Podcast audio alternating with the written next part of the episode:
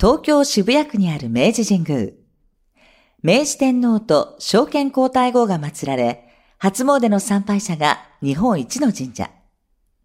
その明治神宮には3つの参道があることをご存知でしょうか原宿の表参道、地下鉄副都心線の駅名にもなった北参道、そして甲州街道から明治神宮までをつなぐ西参道。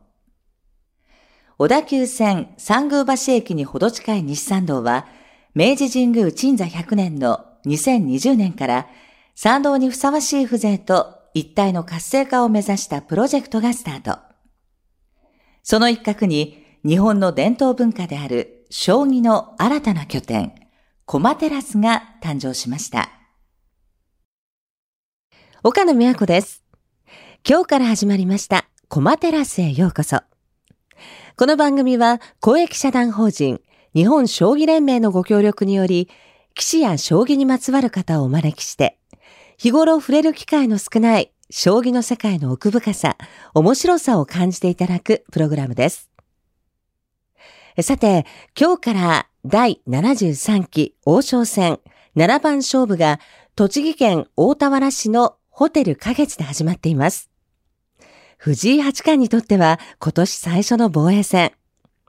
ちょうど今、昼食の休憩時間のようですが、勝負飯やおやつも気になりますよね。騎士の趣味や思考など、様々なトピックスから将棋を掘り下げていくひととき。どうぞ最後までお付き合いください。今日からスタートしました、コマテラスへようこそ。早速ゲストをご紹介しましょう。1回目の今日は、日本将棋連盟常務理事の西尾明七段にスタジオにお越しいただきました。はじめまして。あ、はじめまして。よろしくお願いします。よろしくお願いいたします。あの、今、西尾明七段というふうにご紹介したんですが、お名前の呼び方どうやってお呼びすればいいんですか？そうですね。あの、はい七段と呼ぶと、すごい、ええ、あの、かしこまった感じに聞こえると思うんで、はい、あの、3でお願いします。わかりました。じゃあ、西尾さんで今回は行かせていただきます。え、七段じゃなくて七段なんですか？これもえ、両方あの、読む方いますね。はい。そうなんですね、はい、特に決まってるわけじゃないんですね。四段とか九段とかなので、七段なのかなと思ったんで、まあ、七に関しては両方 OK ということですかね。そうですね。はい、あの、羽生善治九段が会長を務められる日本将棋連盟。えー、西尾さんは2019年から理事を務めていらっしゃるんですよね。はい、現在44歳でいらっしゃいます。お若いのに、理事の方は結構こういう世代の方もいらっしゃるんですか？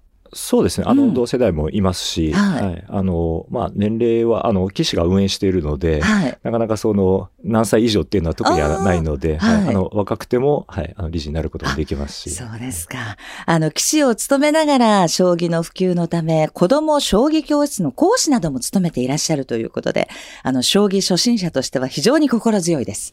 あの、子供に教えるつもりで今日は、1 時間お付き合いをいただけるとありがたいと思います。あの、以前大学で授業を受け持っていらしたこともあるというふうにお伺いしました。はい、具体的にはこれどんなことを教えてらっしゃるんですか？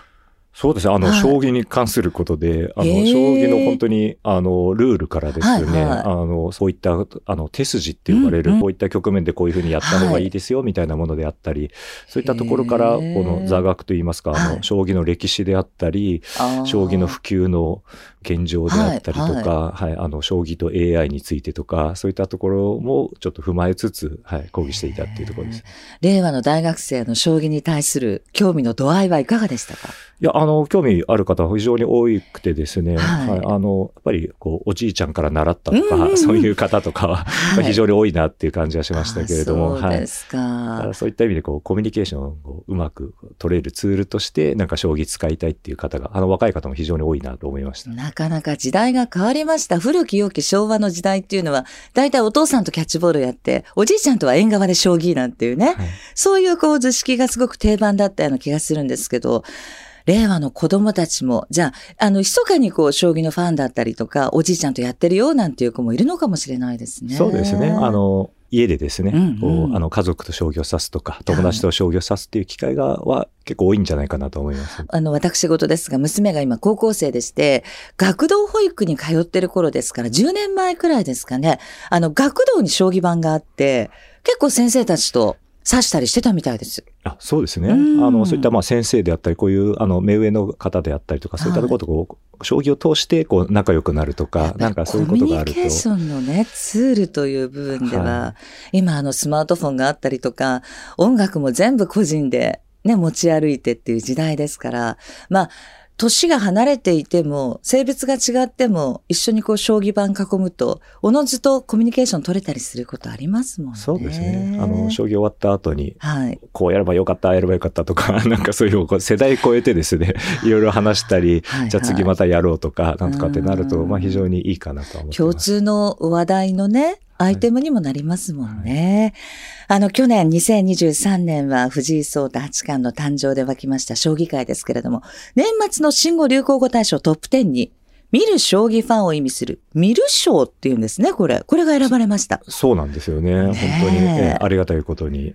静かなブームになってるんじゃないかっていうね。そうですね。はい。まあ今までこう、将棋って指す、あの、将棋ファンだとやっぱりこう、指す人がほとんどだったんですけど、えー、まあそうではなくて、指さないとしてもこう、将棋を楽しんで、あの、将棋の棋士のパーソナリティであったりとか、そういったあの、タイトル戦を見たりとかですね、そういった意味で、こう、積極的にあの指さなくても将棋そのものを楽しんでいただけるっていう、そういうファンのあの皆様が増えてきたっていう。ね、面白い信号が誕生したものですね。あの、鉄道ファンの方で、乗り鉄とかね、あの、撮り鉄っていうのがありますから、これも、見る賞とサス賞なんですかね。そうですね。サス賞とか、いや、最近いろんな、な、まるまる賞が非常に増えてるというところ、ね、え、他にどういうのがあるんですか？あとは、こう、旅賞とかですね。こう、あの、タイトル戦がこう、いろんな各地で行われたりするので、そこにてって。そこにこう、行かれる方であったりとか、なんか、あと、各賞とかって、こう、あの、騎士のイラストを、こう、はいはい、あの、描かれる方であったりとか、そういった、こう、いろんな楽しみ方が増えてきたなっていう感じがします。ああ、そうですか。あの、騎士データベースっていうのを私拝見したんですけど、西尾さんは、騎士番号248番。あ、そうなんですよ。ね騎士って番号決まってるんですよ、ね、そうなんですね。はい、これも連番になってるってことですか？あそうですね、はい。はい。あの、もう騎士になった順番でどんどんこう数字が、はい、打たれていくっていう感じですね。えー、現在騎士の方ってのはどのくらいいらっしゃるんですか？今、あの、男性騎士だと170名ぐらいですね。で上流騎士だと7、80名ぐらいですかね。はい。そうですか。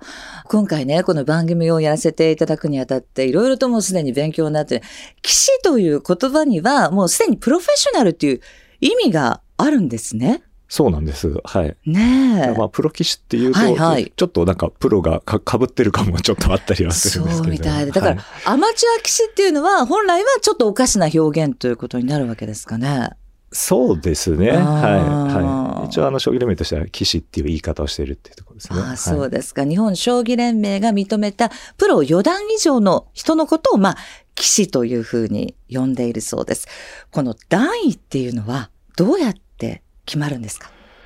そうですね。はい、いや、いろいろな、こう、商談パターンがあるんですけど。うん、はい、はい、5つぐらいなんか方法があるっていうふうに。そうですね。まあ、基本的にはもう、あの、余談から、こう、100勝上げると、こう、5段に上がるとか、こう、自分の、あの、勝ち星でですね、決まってくるパターンと、はい、あとはその、順位戦っていうですね、この、各棋士がこう、リーグに所属してるんですけど、その中でクラスが上がると、何段みたいなところもあったり、はい、あるいはこう、あの、タイトルを獲得すると何段とか、そういったところもあったりして、だそういういくつかある中にこう該当すると、こう、一つ上の段に上がれますよっていうようなルールになってます。ああ、そうですか。でも、単純にこう、段位を上げれば、4段から公式戦100勝で5段とかなんですね。そうなんです。はい、結構これ大変なんですね。そうなんです。ええ。ちゃんと勝ち星を積み重ねないと、はいはい、なかなか上がれなかったりもするので。あの、かかる時間っていうのは人によって全然違う。もう全然違いますね。やっぱりすごい勝つ方はやっぱどんどんどんどん上がっていきますし、はい、なかなかこう勝率が上がってこない方だと、ちょっと時間かかってしまったりとか、そういうこともあります、ね、ああ、そうですか。え、西尾さんが、えっ、ー、と、七段になられたのは、どのぐらいの？今から5年くらい前ですかね。はい。えー、で、今度今、八段に向けてっていうそうですね。今、勝ち星を積み上げてるところですね。はい、一度商談してしまうと、講談っていうのはないんですか？そうですね。基本的には講談っていうのは、あの、なくずっとやってます。